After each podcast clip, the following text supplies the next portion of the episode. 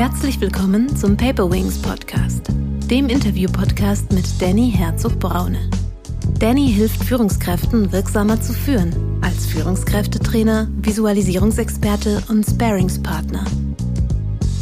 Die haben eben wirklich gemeinsam, das habe ich auch in meinen vorherigen Büchern schon angemerkt, aber noch nie so richtig als generelle Regel rausgefunden, dass die eben die gesellschaftlichen Regeln brechen. Wir müssen uns ja bewusst sein, dass wir durch Fehler so gut geworden sind, wie wir heute sind. Wenn wir Erfolg eben haben wollen, dann, dann müssen wir eben so gewisse Sachen in unserem Leben passieren lassen. Herzlich willkommen, liebe Zuhörerinnen und Zuhörer, zu einer neuen Paperwings Podcast Folge. Heute geht es um das Thema, was sind falsche Glaubenssätze? Oder um es mit den Worten meines Gastes Julian Backhaus zu sagen, was sind Bullshit Rules? In seinem Buch Bullshit Rules spricht er von 50 Regeln, die man brechen muss, um Erfolg zu haben. Inspiriert hat ihn dazu Arnold Schwarzenegger, den er 2018 in München traf. Und eine von den sechs Regeln von Arnold Schwarzenegger, die zweite ist Break Some Rules. Julian ist zudem noch der Autor der Bücher Ego, Gewinner sind gute Egoisten, Erfolg, was sie von den super Erfolgreichen lernen können. Julian Backhaus ist deutscher Medienunternehmer und galt mit 24 Jahren bereits als jüngster Zeitschriftenverleger in Deutschland und er fungiert weiterhin als Herausgeber diverser Magazine. Bis 2019 war er zudem Vorsitzender eines Lobbyverbandes in Berlin. Beim Neo-Magazin Royal war er, von Ziel, war er Ziel von Jan Böhmermanns Satire. Ich bin sehr froh und stolz, ihn heute als Gast hier zu haben. Herzlich willkommen, lieber Julian. Hallo Danny, danke für die Einladung. Julian, ich habe jetzt ein, zwei Worte über dich schon verloren, aber könntest du uns sagen, wie du der Mensch geworden bist, der du heute bist? Um, ähm, ich glaube, der Mensch äh, war ich war ich schon so ungefähr immer. Ich habe immer schon so diesen Charakter mit viel Kreativität und Unterhaltungsleidenschaft trägt sich so durch mein ganzes Leben. Deswegen wollte ich immer in die Medien beruflich und habe mir das auch schon so früh zur Aufgabe gemacht, irgendwie Praktika zu machen und versuche den Anschluss zu finden. Und ich habe mich dann mit 18 selbstständig gemacht ähm, mit einer kleinen Medienagentur und so lief das dann, bis ich 24 war und endlich so diesen Mut zusammengefasst habe und auch ein bisschen Geld ähm, gespart habe, um mein erstes eigenes Magazin auf den Markt zu bringen. Ähm, Sachwertmagazin gibt's heute noch, ist jetzt gerade zehn Jahre alt geworden, unser ältester Titel. Und ähm, dann kamen noch einige andere Magazine. Das Erfolgmagazin ist bis heute unser bekanntester Titel und auch bestverkauftester Titel. Und durch das Erfolgmagazin habe ich wiederum natürlich Kontakt gewonnen durch äh, zu, zu ganz vielen großartigen Persönlichkeiten. Eine hast du eben schon genannt. Und das hat mich dann irgendwann inspiriert, diese ganzen Learnings auch mal in Büchern zusammenzufassen. Und so kam jetzt ähm, das dritte Buch Bullshit Rules ähm, kam jetzt vor wenigen Wochen auf den Markt und wird, glaube ich, auch. Also es hat sich jetzt schon abgezeichnet. Mein erfolgreichstes Buch bisher ist ja auch schon auf die Spiegel-Bestsellerliste eingestiegen und ist jetzt schon nach zwei Wochen in der zweiten Auflage und so. Also das äh, läuft ganz gut. Ja, erstmal dann schon. Jetzt schon herzlichen Glückwunsch äh, zu dem jetzigen Erfolg. Und äh, tatsächlich muss ich auch zugeben, dass ich gleich fast hinten mit dem Buch angefangen habe, denn du hast ja äh, ja die Leute, die sich dort so ein bisschen auch äh, ihr Statement mit reingegangen gegeben haben, sind ja auch keine Unbekannten. Ja, angefangen mit Harald Glöckler, Dirk Kräuter, ähm, Felix Tönnissen, Franziska Müller, genau, äh, Tobi Beck, so, Bodo Schäfer, Raikane. Mhm. Äh, also tatsächlich alles schon Größen und äh, wenn man auch sieht, ähm, du bringst ja auch äh, regelmäßig YouTube-Clips raus, äh, auch zum Erfolgsmagazin. Wer schon alles dort war, äh, schon beeindruckend und auch spannend. Aber genau das bringt mich zu dem Thema äh, Glaubenssätze. Äh, ich würde es jetzt mal Glaubenssätze nennen. Ja. Ähm, statt den anderen marketingtechnisch äh, ja griffigeren Begriff, aber ähm, weil du setzt dich ja auch, äh, der Titel klingt ein bisschen einfach, sage ich ja, mal, ja. aber wenn man dann in die Tiefe geht, sind es äh, Glaubenssätze und die ich ganz spannend finde. Was hast du rausgekriegt in deiner Recherche, in deiner Vorbereitung? Ähm, was sind diese Bullshit-Rules, was sind diese Glaubenssätze, die es zu brechen gilt? Ja, mir kam das vor allen Dingen so in den letzten zehn Jahren, wo ich auch beruflich wirklich viel mit diesen super erfolgreichen zu tun habe. Letztens hatte mich das Handelsblatt gefragt, wie viel Self-Made Self Millionäre ich wohl schon getroffen hätte. Das waren 500 dann. Ähm, Und die haben eben wirklich gemeinsam, das habe ich auch in meinen vorherigen Büchern schon angemerkt, aber noch nie so richtig als generelle Regel rausgefunden, dass die eben die gesellschaftlichen Regeln brechen. Ganz oft. Manchmal sogar Gesetze.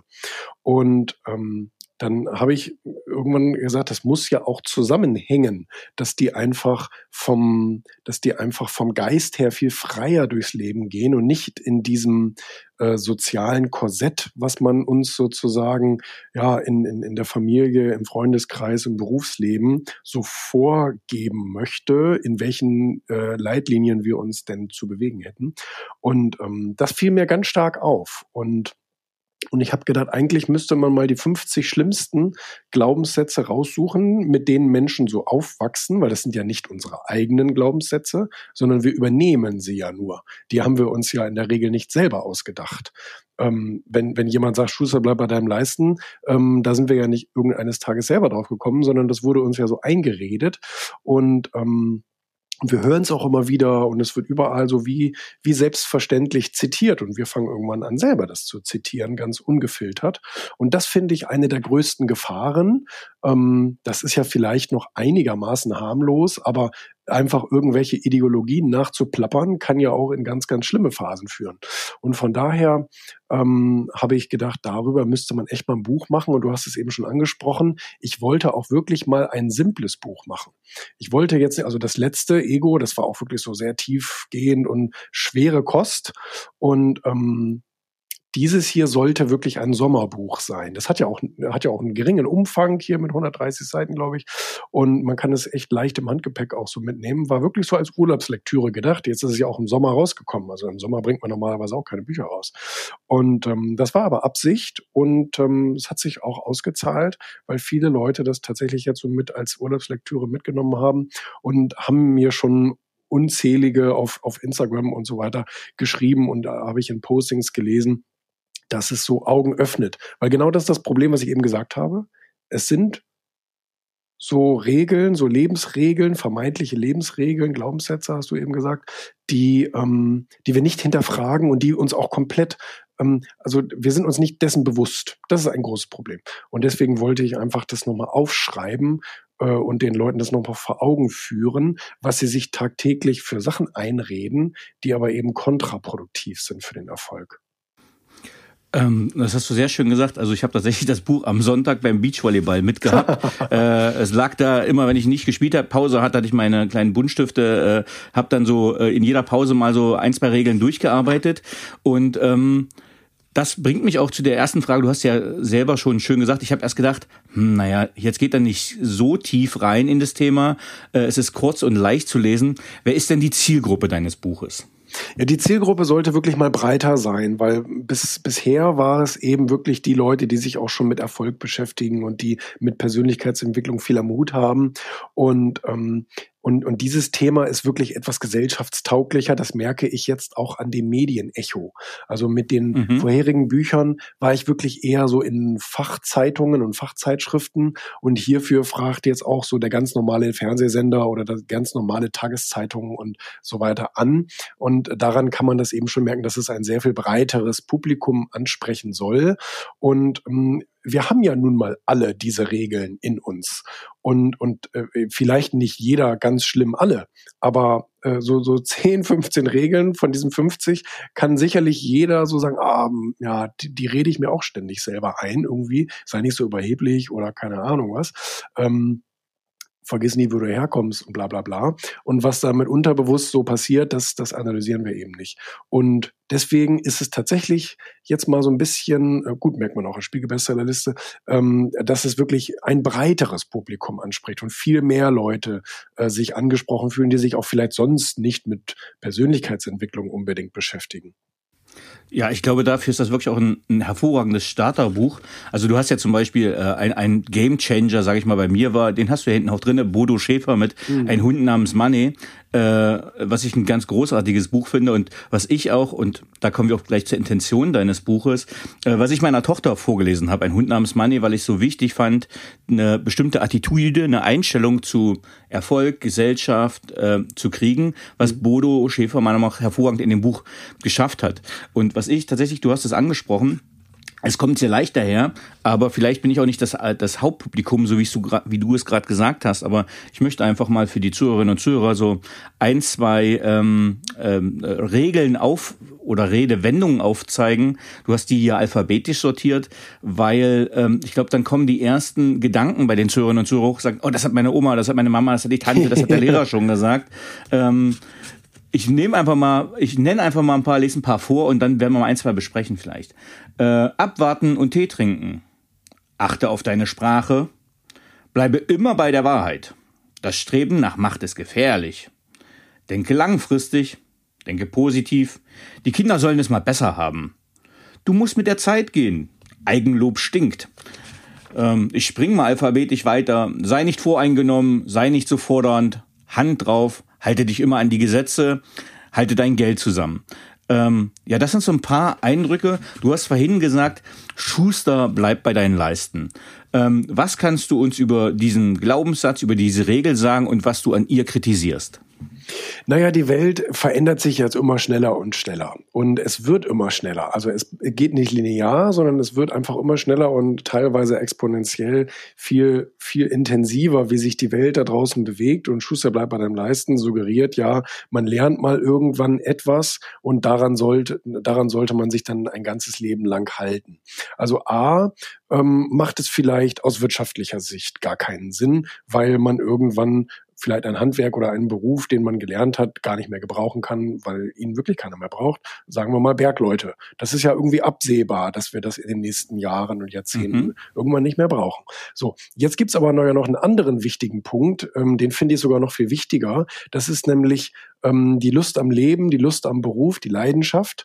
Ähm, manche Leute haben einfach mal irgendwann einen, ein, eine Sache studiert, einen Beruf gelernt, weil sie gerade vielleicht nichts Besseres wussten. Dann haben sie angefangen mit dem Beruf, haben ihr erstes Geld verdient, damit sie ihre Miete bezahlen können. Und irgendwann schwupps die Wups, 25 Jahre später merkst du, du bist immer noch in dem Job, obwohl du eigentlich nur mal ein paar Rechnungen bezahlen wolltest und dir dann deinen richtigen Job suchen wolltest. Das haben viele nicht getan. Insbesondere in der älteren Generation sagte man dann, ja, ach komm, jetzt, jetzt hast du das, jetzt bist du das, jetzt hast du deinen Job da sicher, vielleicht sogar noch im öffentlichen Dienst oder, oder, oder in, einem Beamten Status, ähm, dann, dann, dann, zieh das doch jetzt durch und dann, dann äh, gehst du kein Risiko ein. Und äh, wirst dabei aber unglücklich, kriegst Krebs und Depression.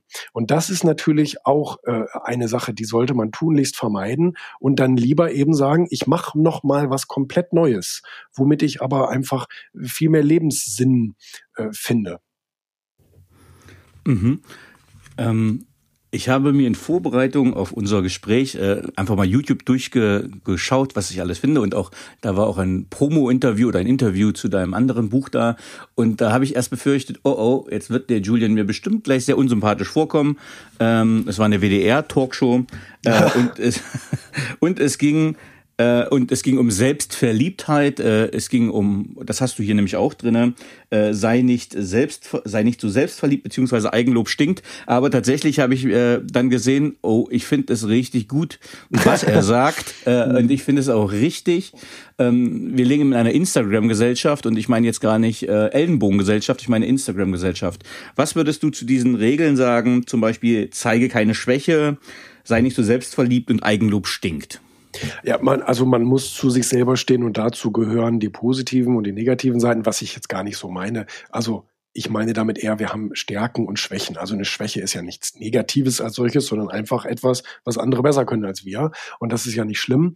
Ähm, und wir sollten uns auf unsere Stärken konzentrieren und auf das, was wir können. Wir sollten aber trotzdem dazu stehen, dass wir viele Dinge eben nicht können oder eben nicht so gut da drin sind. Oder wir sind vielleicht, ich weiß es nicht. Jeder von uns hat so seine Marotten und seine Attribute. Ähm, vielleicht arbeitet man dran, aber vielleicht sagt man auch einfach, das ist leider mein Charakter oder das ist zum Glück mein Charakter und das bleibt auch so. Ähm, und deswegen äh, sage ich, man muss nicht immer den Starken spielen, man muss nicht nach außen hin immer so tun, ähm, als könnte man alles und nichts kann einem was anhaben und so weiter und so fort. Weil die, die Problematik daran ist nämlich auch, dass man dadurch sehr angreifbar wird. Mhm. Und ähm, das kann sogar so schlimm werden, dass manche Leute, die zu viel falschen Stolz haben, ähm, dass die, dass die teilweise ja sehr fragwürdige bis kriminelle Dinge tun, um das zu verbergen und oder um Fehler, die sie gemacht haben, nicht zugeben zu müssen. Es gab mal irgendwie eine Untersuchung, kann ich aber nicht mehr rezitieren, dass die meisten Manager einen Großteil ihrer Arbeitszeit damit verbringen, ihre Fehler zu vertuschen. Und da, das ist also etwas, das sollten wir weder als Mensch noch als Berufstätiger ähm, zulassen, dass wir unsere Schwächen, ähm, ja, ich sag mal, unseren, unseren falschen Stolz diktieren lassen. Äh, jetzt hast du schon äh, eine schöne Überleitung geschaffen, wenn es um Fehlerkultur gibt, nämlich deine Bullshit-Rule Nummer 47 wäre vermeide Fehler. Ähm, das ist wohl so eine der schlimmsten. So eine der schlimmsten Regeln, ähm, die, die man jemandem äh, sagen kann. Es gibt dann ja noch diese zweite, mach keinen Fehler zweimal, die schlägt auch in dieselbe Kerbe. Und wir müssen uns ja bewusst sein, dass wir durch Fehler so gut geworden sind, wie wir heute sind. Also ähm, Laufen lernen, Fahrradfahren lernen, Schwimmen lernen, ähm, Autofahren lernen, das Alphabet schreiben und so viele Dinge ähm, können wir ja heute nur, weil, weil wir irgendwann mal ermutigt wurden, so viele Fehler zu machen, bis wir es dann irgendwann richtig raus haben. Ähm, sicherlich kann man da beim, beim, beim Fahrradfahren lernen oder so, da kann sich wahrscheinlich der eine oder andere noch so dran erinnern, dass das am Anfang irgendwie so gar nicht funktioniert mit dem Gleichgewicht und Körper, Geist und Seele, was da alles irgendwie mit, mit einhergehen muss. Und ähm, Irgendwann haben wir aber raus, wie es funktioniert. Und wenn wir irgendwann anfangen, an das Gegenteil zu glauben und zu sagen, so jetzt, jetzt läuft das Leben aber fehlerfrei und ähm, das ist natürlich völliger Unsinn. Es gibt viele berühmte Beispiele und ich bewundere sie dafür, ähm, dass die auch öffentlich sich trauen, Fehler zu machen. So ein Elon Musk, der seine Raketen in die Luft geschossen hat und mhm. hat sie alle explodieren lassen vor den Augen der Weltöffentlichkeit, äh, bis irgendwann alle gesagt haben, sag mal, wann, wann kapiert ihr denn das? Raketen können nicht wieder landen. Und, äh, und irgendwann hat er dann doch die richtige Schraube gefunden, die zu früh verglüht ist, sage ich jetzt mal metaphorisch, und hat es dann doch geschafft, weil er eben sich erlaubt hat, die Fehler immer wieder zu machen, ähm, bis er irgendwann den Dreh raus hatte, oder er und seine Ingenieure. Und ähm, das ist das richtige Denken, wenn man Erfolg haben will. Das ist ja immer die Prämisse, über die wir reden. Wenn jemand keinen Erfolg haben will, dann braucht er sich an keine einzige Regel zu halten oder äh, auch keine einzige zu brechen. Aber wenn wir Erfolg eben haben wollen, dann, dann müssen wir eben so gewisse Sachen in unserem Leben passieren lassen. Ja, Elon Musk ist, glaube ich, ein sehr gutes Beispiel, auch gerade wenn wir, ich glaube, einen Kulturvergleich machen würden, ähm, Perspektive USA und Deutschland, äh, was Fehlerkultur betrifft. Ähm, ähm, wo man sagt, ja klar, es ist Trial and Error und na klar explodiert vielleicht mal die erste Rakete, das hat ein bisschen Geld gekostet, aber aus diesem Fehler hat man ja gelernt und hier wird dann in der deutschen Presse eher gesagt, na, das ist gescheitert, äh, da müssen die Aktien ja stürzen und der kann ja doch nichts, wo man mit so ein bisschen Häme und Schadenfreude ähm, draufschaut und aber die, die Essenz des Ganzen ist, dass es halt eine, eine, eine teure Lernkurve war, aber es war halt eine Lernkurve, mhm. ähm, weil der Fehler ver, ver, passiert vermutlich nicht nochmal und wenn man sich auch anschaut, dass äh, ja der Meister, egal in was, der hat halt öfter Fehler gemacht, gemacht, als er das was richtig gemacht hat, weil er wirklich daher erst die Meisterschaft gelernt hat. Ja. Aber ich finde es auch schön, du hast äh, auch sehr oft äh, Thomas Edison quasi in deinem Buch gebracht, also bis er halt diesen Glühdraht äh, so weit hatte, dass er funktionierte ja. und die Glühbirne leuchtete. Das waren halt dann 10.000 Versuche und ähm, ich finde, das ist ein ist gerade in unserer Zielgruppe jetzt in diesem Podcast, so Führungskräfte, was Fehlerkultur betrifft, ähm, finde ich das den, den richtigen und einen guten Ansatz. Und ich habe mir auch ein YouTube-Video von dir angeschaut, äh, was mir auch sehr gut gefallen hat. Da ich bin eher so der Marketing-Guy. Ähm, und da sagst du sehr schön äh, bezüglich deiner Mitarbeiter, äh, also ich will halt von meinen äh, Marketing-Leuten Papierkram oder Dokumente oder sowas so weit wie möglich fernhalten. Auch nochmal bezogen auf dein Kenne deine Schwächen, äh, weil die halt mit Zahlen da nicht so gut umgehen können. Und da habe ich mich komplett wiedergefunden. Ich sage, okay, wenn ich halt ein Dokument fehlerfrei ausfüllen soll, werde ich das nicht hinkriegen kriegen, aber ich mal den Gemälde, so überspitzt. Mm. Und auch das so, ähm, diese Erkenntnis, stehe zu deinen Schwächen und daraus zu lernen, ähm, dann delegier es ja auch. Ne? Das ja. wäre ja auch so eine deiner Bullshit-Regeln, ähm, die du gesagt hast, ähm, mach es, wenn du es richtig machen willst, mach es selbst. Wie würdest du darauf eingehen, zu diesem Credo? Ähm, das ist eine Gefahr, weil ich dann ja nur einen ganz gedeckelten Erfolg habe. Ähm, du hast es ja eben gesagt, man muss delegieren und Dinge, die man nicht so gut kann, ähm, äh, muss man sowieso abgeben. Man muss aber auch Dinge abgeben, die man gut kann. wenn man mehr erreichen möchte. Also das ist ja auch so ein ganz plastisches Beispiel zwischen dem Selbstständigen und dem Unternehmer. Der mhm. Selbstständige, der gibt sich selbst Arbeit sozusagen und kriegt dafür da seinen Stundenlohn ein, ein selbstständiger Tischler, was weiß ich, und ähm, hat aber natürlich nur seine 16, 17 Stunden am Tag, die er maximal verkaufen kann. Den Rest muss er dann ja noch schlafen und, ähm, und essen. Und ein Unternehmer, der macht es anders, der sagt, ich kann zwar auch gut Tischlern, ich kann auch gut Schreinern, aber äh, ich kann ja dann nur einen Tisch zur Zeit bauen. Wenn ich jetzt aber mehrere Tische bauen will, dann muss ich auch andere Leute mit anstellen, die mir dabei helfen, diese Unternehmensziele zu erreichen. Und ähm, das ist das ist dann sozusagen die Idee, eben nicht alles selbst zu machen und man ist natürlich oftmals, insbesondere wenn man Profi in seiner Arbeit ist, also wenn ich jetzt zum Beispiel so ein Team aufgebaut habe, muss ja auch kein Unternehmen sein, kann ja auch ein karitatives äh, Projekt sein oder ähnliches. Und ich habe mir da jetzt ein Team aufgebaut. Ich bin der Profi und die anderen sind die Neulinge. Und ich sage, ach komm, bis ich dir das erklärt habe, mache ich es eben lieber selber. Ähm, das kann man für den Moment machen, aber dann hast du wiederum ähm, dich deines Potenzials sehr beschnitten und es würde sich eigentlich äh, mehr rentieren, jemandem anders dann zu zeigen, wie es geht, ihn zwei, drei Mal das Ganze falsch machen zu lassen und gegen die Wand laufen zu lassen, aber irgendwann hat er es dann verstanden und dann kann er mehr oder weniger alleine laufen und ähm, dann kann ich mich multiplizieren und dann kann ich große Dinge erreichen. Als, als Einzelkämpfer habe ich zwar die Möglichkeit, einzelne Dinge gut zu machen, gar keine Frage, aber ich kann sie halt nicht skalieren. Ich kann sie halt nicht in, in, in Größe machen. Ja, also Karl Lagerfeld war ein ganz hervorragender Designer, einer der besten seiner mhm. Zeit. Und ähm, er wusste aber, wenn es jetzt alles ähm, wenn er jetzt wirklich jedes Kleid selber schneidern will, ja, dann, dann, dann würde er keine zwei im Jahr fertig kriegen. Und so hat er seine Entwürfe letztendlich an sein Team weitergegeben und die haben daraus ähm, dann etwas gemacht. Und am Ende hat er natürlich immer noch was zu meckern gehabt, aber darüber kann man dann ja sprechen. Trotzdem äh, konnte er dadurch wahnsinnig viel erreichen und die ganze Welt mit seiner Mode beglücken, anstatt jetzt irgendwie äh, nur ein, zwei äh, Exemplare im Jahr fertig zu kriegen. Du hast jetzt schon Karl Lagerfeld äh, als ja, es ist ja ein super erfolgreicher gewesen. Ja. Äh, was ist deiner Meinung nach, was sind die Erfolgsprinzipien der super erfolgreichen? Hm das hat schon ziemlich viel damit zu tun. Also sie sind auf dem richtigen Spielfeld. Das ist das Wichtigste, ähm, meine wichtigste Erkenntnis auch, ähm, dass die einfach ihrer Leidenschaft frönen. Die, die machen etwas, was sie wahnsinnig lieben und was ihnen auch die Energie zurückgibt. Das hat Reinhold Messner mir mal gesagt, wenn sie was tun, was ihnen die gleiche Energie zurückgibt, die sie investieren, dann äh, geht es ihnen ja immer gut. Dann haben sie immer einen ausgeglichenen Energiehaushalt. Damit hat er recht. Ähm, ich glaube sogar, dass man dadurch dann so Burnouts und so weiter verhindern kann. Und ähm, sie sind sehr verbissen. Also sie sind sehr, sehr entschieden darin, ihren Erfolg zu, zu, ja, zu verfolgen, aufzubauen. Und ähm, das meine ich jetzt gar nicht das klingt negativ, aber sie sind einfach verschrieben ihrem, ihrer Leidenschaft.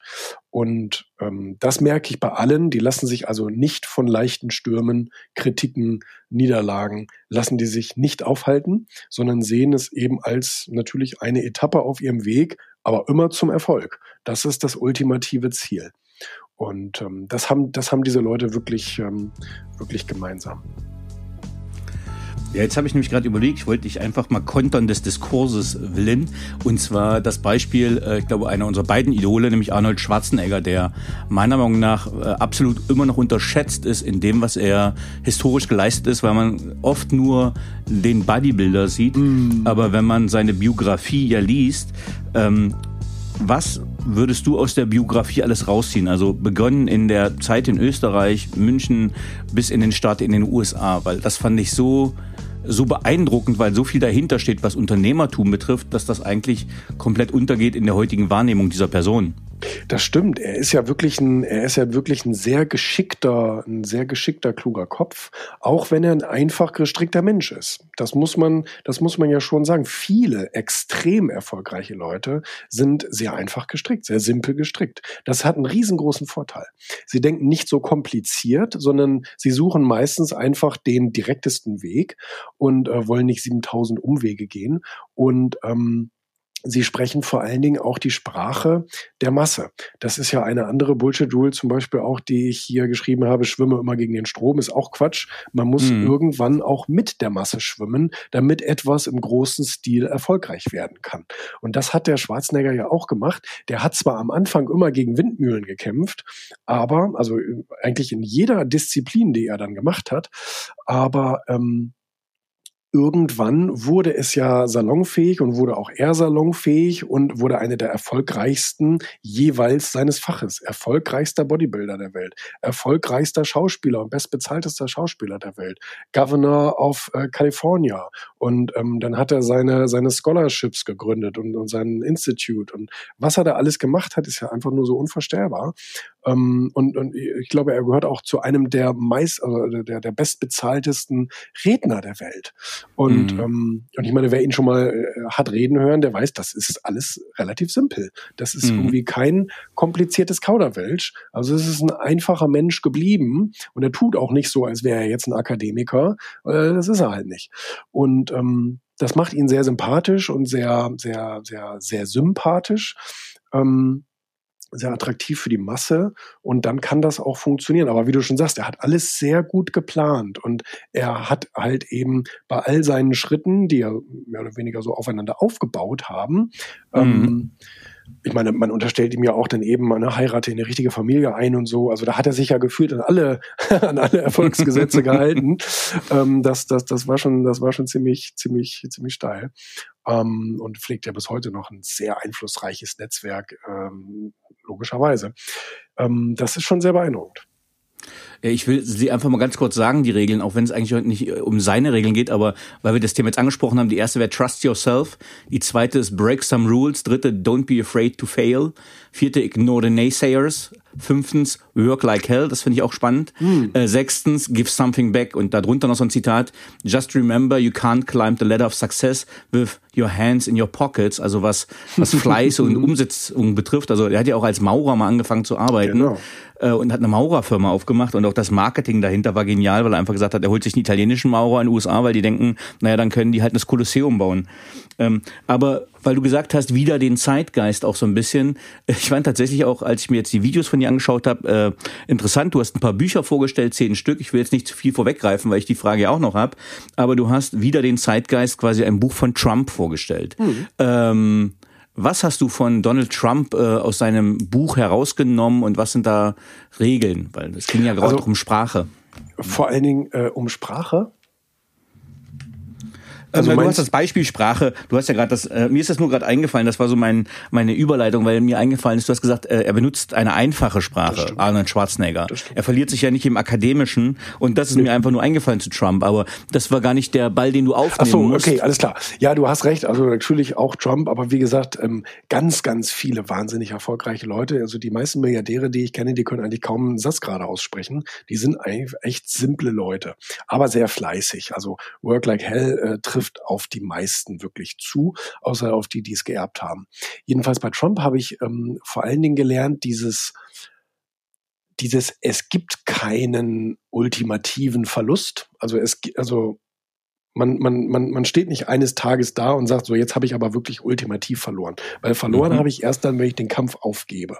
Und das kann man ihm, ihm ja bis heute nicht irgendwie vor, vorhalten. Also der, der, der Typ ähm, glaubt einfach so lange an seinen Sieg, bis es wieder irgendwann der Wahrheit entspricht. Also das ist schon wirklich der Wahnsinn.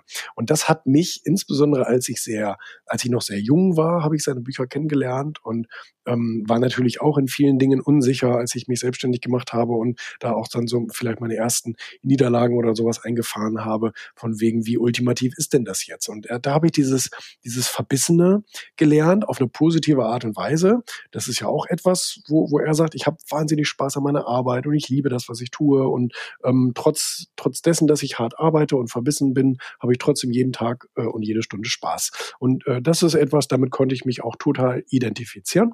Und ähm, was man von ihm vor allen Dingen sehr gut gelernt hat, ist Verhandeln. Weil mhm. Als Selbstständiger, als Manager, als beruflich engagierter Mensch musst du irgendwie verhandeln und musst andere Leute auf deine Seite ziehen und äh, sie vom Gegenteil überzeugen oder ähm, so viele Dinge ähm, spielen da eine Rolle. Das kann man von ihm wirklich lernen, weil er, weil er da auch eben alle Register zieht und da, da kann man sich wirklich so ein paar, so ein paar Scheiben von, äh, Scheiben von abschneiden, wie man ähm, klug verhandelt. Ähm, du hast eine Regel, die hatte mich überrascht, äh, denn die hat sich bei mir persönlich als bewährt rausgestellt. Und zwar die Regel, äh, eine Nacht drüber schlafen. Weil ich sagen würde, okay, wenn ich gerade, keine Ahnung, ich kriege eine E-Mail, ich ärgere mich ärgere mich drüber, dann will ich direkt antworten, dann schreibe ich die und wenn ich sie abschicke, würde ich sofort bereuen. Das heißt, es ist bei mir oft sinnvoll, dann taktisch zu sagen, okay, jetzt schläfst du Nacht drüber, hat sich alles gelegt, siehst du sachlicher.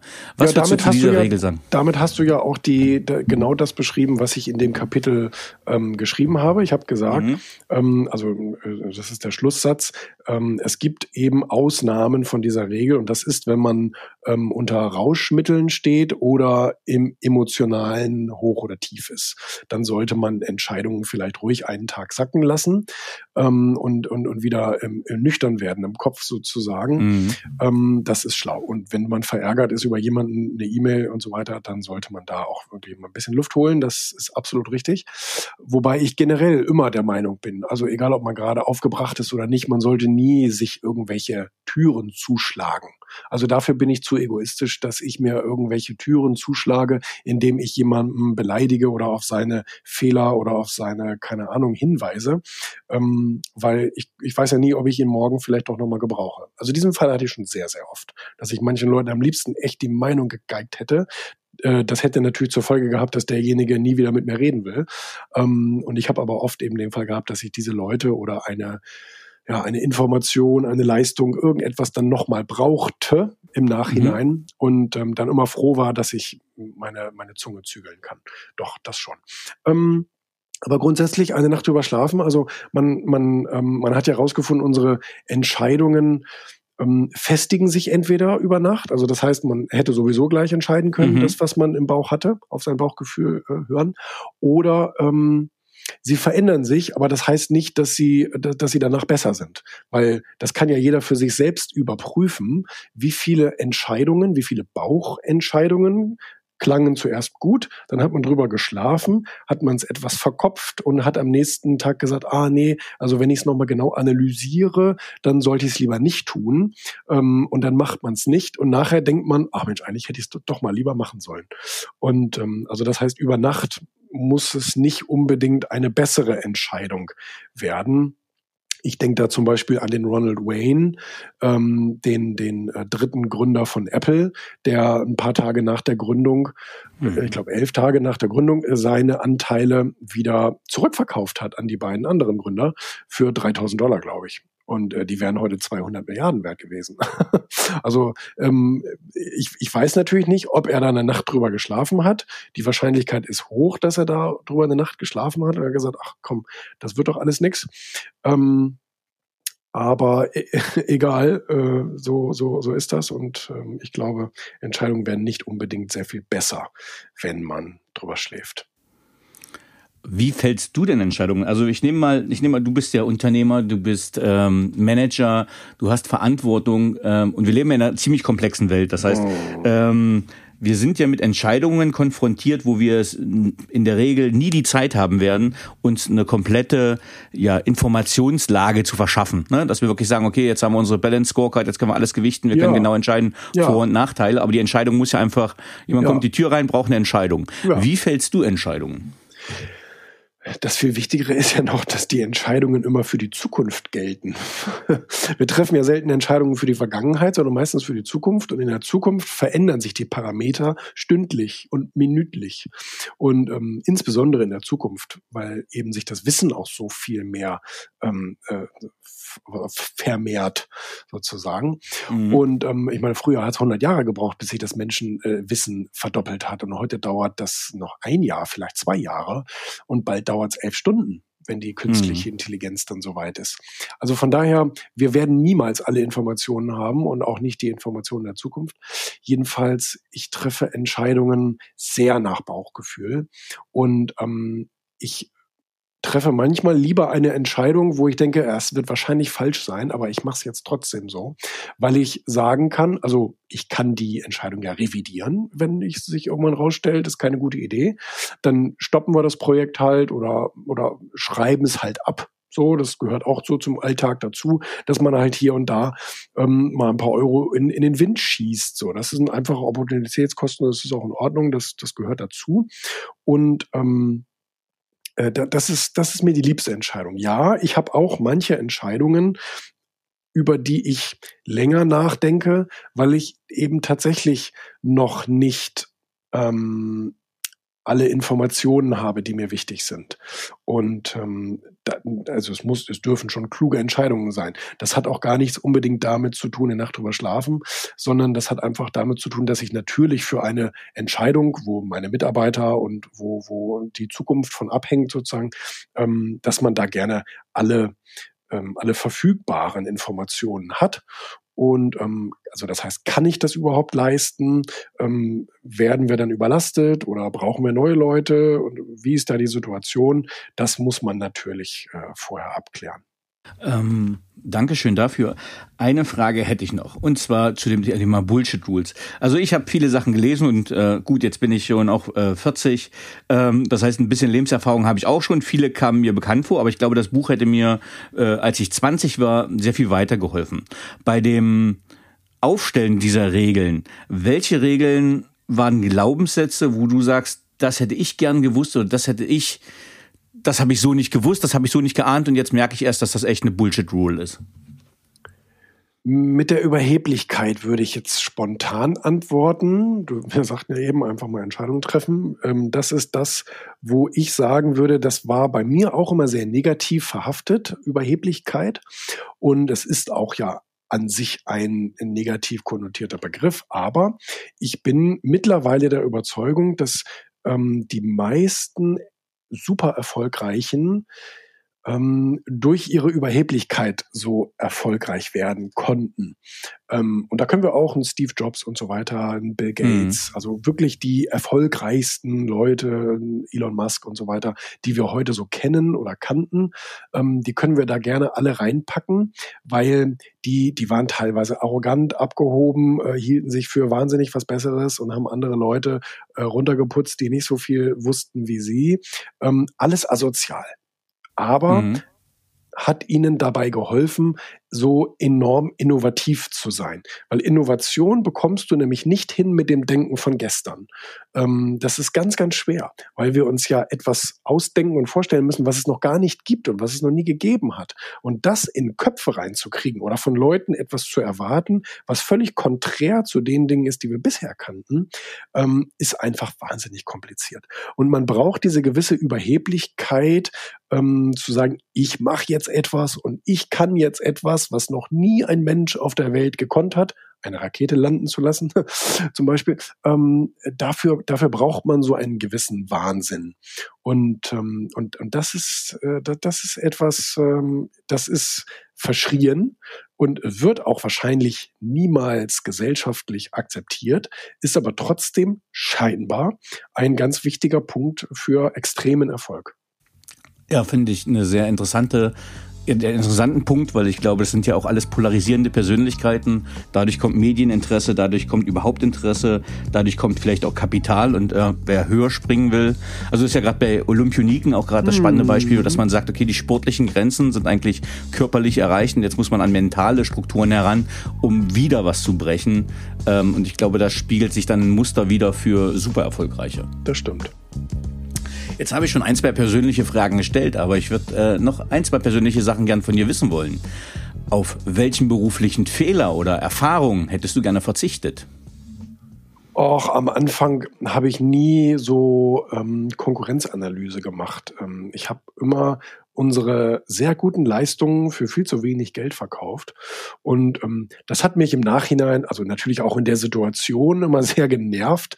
Ähm, da wusste ich es allerdings ja nicht, weil ich es einfach, weil ich einfach zu faul war oder zu dumm war, diese Konkurrenzanalysen zu machen. Ähm, ich habe ja auch eine Bullshit-Rule, das ist eine, die hat mich lange begleitet.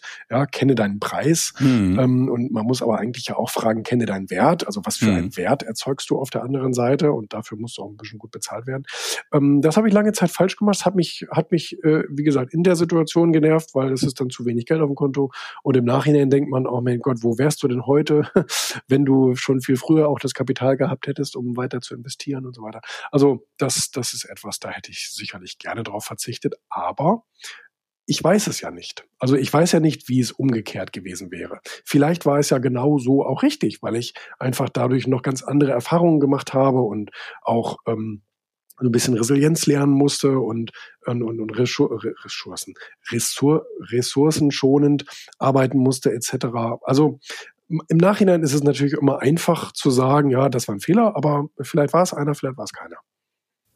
Ja, also eine sehr schöne Regel, die du äh, dort gerade genannt hast, äh, kenne deinen Wert, ähm, ist auch etwas, könnte ich hier nochmal dran schreiben, gerade für Unternehmer, Selbstständige. Ähm, das war, glaube ich, eine nochmal, die mich auch wirklich getriggert hat, weil es auch äh, nochmal schön dargestellt hast, äh, was man daraus ableiten kann. Ähm, auf welche berufliche Leistung bist du besonders stolz? Oh, ähm, ich bin auf alles sehr stolz, muss ich sagen. Aber ähm, ich, ich fand ähm, die Erfindung des Erfolgmagazins war eine sehr kluge Entscheidung und war auch mhm. finanziell mhm. eine sehr, sehr, sehr tolle Entscheidung. Und es hat mir wahnsinnig viele Kontakte auch eingebracht. Es hat mir auch Öffentlichkeit gebracht. Ähm, also das heißt, ja, da bin ich sehr stolz drauf. Ich bin aber, wie gesagt, auch mindestens genauso stolz auf alle anderen Dinge, die wir gemacht haben. Aber das war auch insbesondere eine kluge Entscheidung. Schönes Beispiel. Welche Fähigkeit bzw. Fertigkeit möchtest du gerne haben, die du noch nicht hast? Also woran ich arbeite seit Jahren ist mein Zeitmanagement und meine Pünktlichkeit. Da bin ich nämlich sehr schlecht drinne. Mm, und das ist manchmal einfach unpraktisch und unangenehm. Da möchte ich dran arbeiten. Und äh, sicherlich manchmal auch so dieses 10x-Denken, ne? also etwas noch größer denken, als ich es mir gerade vorstelle. Weil ich ertappe mich dabei, dass ich oft sehr so in diesen Mittelstandsgedanken äh, mhm. verhaftet bin und ich kann das auch gut und ich fühle mich da auch wohl und aber trotzdem muss man manchmal einfach die Risiken erhöhen, um auch letztendlich natürlich den, den, den, den Output dann zu erhöhen oder das, was hinten rauskommt. Und äh, das ist eine Fähigkeit, in der arbeite ich auch. Nicht so schnell vielleicht wie andere, aber da bin ich dran. Ja, das ist ein schöner, schöner Impuls. Äh, ich erinnere mich, äh, Hermann Scherer hat das in seinem Buch vom äh, Berater zum Top-Speaker, hat er das mal schön illustriert, dass er durch diese hohen Schulden, Millionenschulden, die er hatte, die er geerbt hat, die er übernommen hatte, Richtig. gar keine andere Wahl hatte, als gleich mega groß zu denken, um um so viel Geld zu äh, bewerkstelligen, um so viel mhm. Geld zu kriegen, was, was er dann auch geschafft hat, ähm, weil er es quasi musste. Aber man, man fängt halt klein zu denken an. Also da sind wir genau beim Thema Glaubenssätze. Wie weit kann man skalieren? Wie groß muss man denken? Wie groß ist dein Wert? Mhm. Äh, und jetzt kommt eigentlich eine meiner Lieblingsfragen. Äh, äh, vor allem, weil ich mich, äh, weil ich schon ein bisschen was von dir gesehen habe und hier lasse ich dir den Raum, den du brauchst, ähm, weil die Antwort mit Sicherheit von hohem Mehrwert ist, nämlich welche Bücher haben dich am meisten geprägt bzw. dein Leben beeinflusst? Oh ja, das waren wirklich, das waren wirklich einige. Du hast vorhin dieses Video angesprochen. Ich habe mal zehn Bücher, ich habe mal ein Video drüber gemacht, zehn Bücher vorgestellt, die mich wirklich nachhaltig enorm verändert haben, geprägt haben. Und ähm, Sicherlich gehören die Klassiker dazu. Dale Carnegie, wie man Freunde gewinnt, ist wahnsinnig wichtig, wenn es um Umgang mit anderen Menschen geht und ähm, eben mit Honig fängt man mehr als mit, mit Essig. Und ähm, Ziele von Brian Tracy hat mich wahnsinnig beeindruckt und mir sehr geholfen dabei, Ziele zu entwickeln und sie dann auch zu ähm, erreichen. Ähm, dann ähm, war sicherlich auch Fokus von Mark Victor Hansen und ähm, Jack Canfield und noch einen dritten Autor, die eben beschreiben, wie man sich fokussiert auf enorm wichtige Dinge. Und ähm, dann waren ähm, Gib niemals auf von Donald Trump, das habe ich eben schon gesagt, aber auch alle anderen, Art of the Deal und wie sie alle heißen, kann man sehr gut empfehlen von ihm. Ähm, Robbins hattest du zum Beispiel noch. Ähm, genau, ich hatte noch äh, Tony Robbins. Ähm, äh, große Unterschiede? Ja, kleine Veränderungen, große Unterschiede. Oder ja, ich glaube so. Ähm, das auf jeden Fall. Ähm, klar, Robert Kiyosaki, äh, Richard Purdad zählt natürlich auch dazu, insbesondere wenn man diesen Unterschied zwischen Zeitverkaufen und Wert schaffen ähm, lernen möchte. Das hat mich auch sehr beeindruckt. Fünf Sprachen der Liebe, beziehungsweise, ja, doch, genau. Äh, das, das, war, das war sehr wichtig für so Beziehungen. Und ähm, ja, du hattest zum Beispiel ähm, noch So denken Millionäre. Ja, von T.H.F. Ecker, das stimmt. Und die Kunst des Überzeugens. Ja, von Grant Cardone. Ja, definitiv. Ja, also sie sind direkt auf meiner Bücherliste gelandet. Brian Tracy habe ich gerade durchgelesen. Das war das Eat the Frog, weil du gerade gesagt hast, Zeitmanagement. Ah, ja. Ein gutes Buch zum Zeitmanagement, aber ähm, äh, tatsächlich auch Dale Carnegie äh, hat mir meine Rektorin empfohlen, äh, cool. als ich äh, Elternberatsvorsitzender war. Ich dachte, das war ein Wink mit dem Zaunfall. Ha. Auf jeden Fall war die. aber dieses Buch äh, war tatsächlich phänomenal. Wenn's, äh, du hast dort gesagt, es geht stark um Vertrieb, aber ich glaube, es geht tatsächlich. Äh, jeder kann es hervorragend lesen, weil es ja den gesellschaftlichen Umgang ähm, ja gut schult und gut hilft. Äh, und es hatte mir auch jemand mal ein Buch empfohlen, das passt auch ganz gut da rein. Never Eat Alone von Keith Ferrazzi, äh, was in eine, in eine gleiche Kerbe schlägt. Mhm. Äh, also ich kann auch den Zuhörerinnen und Zuhörer einfach mal empfehlen. Ähm, Julian erklärt nochmal ganz gut die Einflüsse dieser zehn Bücher auf ihn und welchen Mehrwert sie bringen. Und natürlich Rich Dad Poor Dad, glaube ich, ein Klassiker, den jeder Berater empfiehlt. Ja. Ähm, zu Recht. ähm, welche drei Personen haben deine berufliche Entwicklung maßgeblich beeinflusst? Oha, maßgeblich, weil es waren wahnsinnig viele. Deswegen halte ich mich auch immer mit Namen zurück, weil ich dann immer die anderen wichtigen vergessen würde. Das wäre echt unfair. Ähm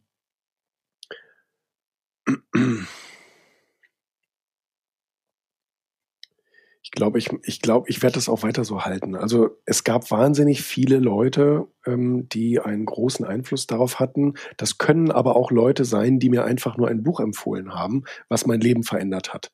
Und ähm, insbesondere, weil ich ja schon mit, mit, mit 18 angefangen habe, diese ganzen Erfolgs- und Sachbücher zu lesen, hat mich das so ungemein äh, positiv geprägt und ähm, jede Buchempfehlung von jemandem da war sozusagen dann Gold wert. Ähm, genauso wie wenn mir jemand eine berufliche Tür aufgemacht hat, genauso wie wenn mir jemand einfach irgendwie ein, zwei ähm, äh, Tipps mit auf den Weg gegeben hat aus seiner Erfahrung. Ähm, von daher, also ich wüsste nicht mal, also ich, ich hatte jetzt nicht so einen, nicht so einen typischen Mentor, der mir irgendwie jetzt ähm, ja, weiß ich auch nicht, ähm, in allen Bereichen da geholfen hat, sondern das waren wirklich überall viele verschiedene, sehr wertvolle Leute. Ähm, würdest du sagen, du hast die Leute angezogen oder die gesucht, unterbewusst oder bewusst, wenn es so viele waren, die dir geholfen haben? Ich war immer schon ein kontaktfreudiger Mensch.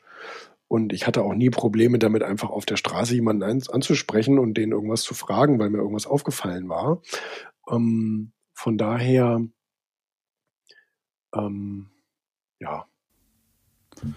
Gut, ähm, finde ich äh, auch eine hilfreiche Antwort. Oft werden auch äh, Eltern gesagt oder Lehrer, aber tatsächlich, äh, wenn man schaut, wer hat alles einen Einfluss und wenn es ein Mikro-Einfluss auf erster Ebene ist, dass es eine Buchempfehlung ist, ähm, ich hätte auch mal gesagt, hätte man mir vor vier, fünf Jahren gesagt, so Erfolgsbücher kommt ja jedes Woche eine Neues raus. Das kann ja alles nichts sein, aber tatsächlich äh, bringt irgendwie jedes Buch eine neue Facette mit. Yes. Ähm, und irgendwie ist es immer wieder ein Enrichment, eine wirklich eine Bereicherung und man lernt immer was dazu. Ähm, was möchtest du am Ende deines Lebens von dir sagen können, erreicht zu haben? Ah, für mich steht immer Glück und Erfüllung an erster Stelle, ganz ehrlich. Also da das, das, das ist so enorm, das ist so enorm wichtig für mich. Ich will keine Verantwortung irgendwie haben und sagen, ah Mensch, ja, ich habe der, ich habe der Welt oder meiner Gesellschaft hier irgendwas zurückgegeben. Das tue ich sowieso, also das tue ich zwangsweise. ähm, aber äh, das, das war nie mein Ziel. Also für mich war immer die, die, die, die egoistische Erfüllung meiner, mein, meiner, ja, meiner, meiner Wertvorstellungen. Ähm, das war mir immer wichtig und bleibt mir auch immer wichtig. Und solange ich das erreiche, mache ich auch alles richtig. Und ich bin immer wieder auch erstaunt, wie egoistisch man vorgehen kann und trotzdem so viele Leute einem nachher danken. dass sie sagen, damit hast du uns was gegeben und damit hast du uns einen Vorteil verschafft und so weiter und so fort. Obwohl ich eigentlich die ganze Zeit ja nur an meine eigene Erfüllung denke. Aber das ist schon ein, das ist schon so wie die unsichtbare Hand äh, von Adam Smith. Ähm, hast du ein Lebensmotto? Und wenn ja, wie lautet es? Mm. Nee, ich habe kein typisches Lebensmotto. Ich habe keinen Satz, der mich irgendwie begleitet. Ähm, mm, nein. Lieber Julian, vielen, vielen lieben Dank, dass du dir die ja, 50 Minuten genommen hast für den Paperwings Podcast. Ähm, ich finde es toll, äh, was du machst. Ich äh, werde mir auch die nächsten Videos mal anschauen, ähm, die du rausbringst. Ähm, ich habe mich auf ein sehr polarisiertes Interview vorbereitet äh, und das, was ich rezipiert habe vorher, äh, klang auch polarisierend, äh, habe dich jetzt aber gar nicht so wahrgenommen. Also vielen, vielen lieben Dank, dass du dir die Zeit genommen hast und Gast im Paperwings Podcast warst. Sehr gerne, danke für die Einladung. Wiederschauen. Wiederschauen. So, liebe Zuhörerinnen und Zuhörer, ich hoffe, Ihnen hat dieser Podcast gefallen. Wenn er Ihnen gefallen hat, hinterlassen Sie gerne ein Abo, eine positive Bewertung und empfehlen Sie diesen Podcast weiter. Bleiben Sie gesund. Mit besten Grüßen, Ihr Danny Herzog Braune.